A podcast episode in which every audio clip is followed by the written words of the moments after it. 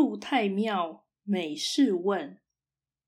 孔子进了大庙，对所有事情都详加询问。道义阐释：每事问的原因，可能是不了解，也可能是质疑或暗示缺失。本文显示孔子对于礼度的重视。这句话已经出现于八义篇。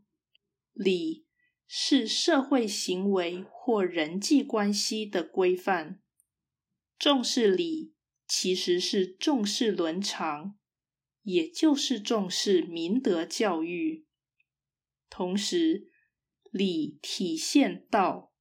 问礼有问道之意，值得鼓吹。因此，孔子自身勤于问礼，也肯定他人以重礼的态度质疑他的理学。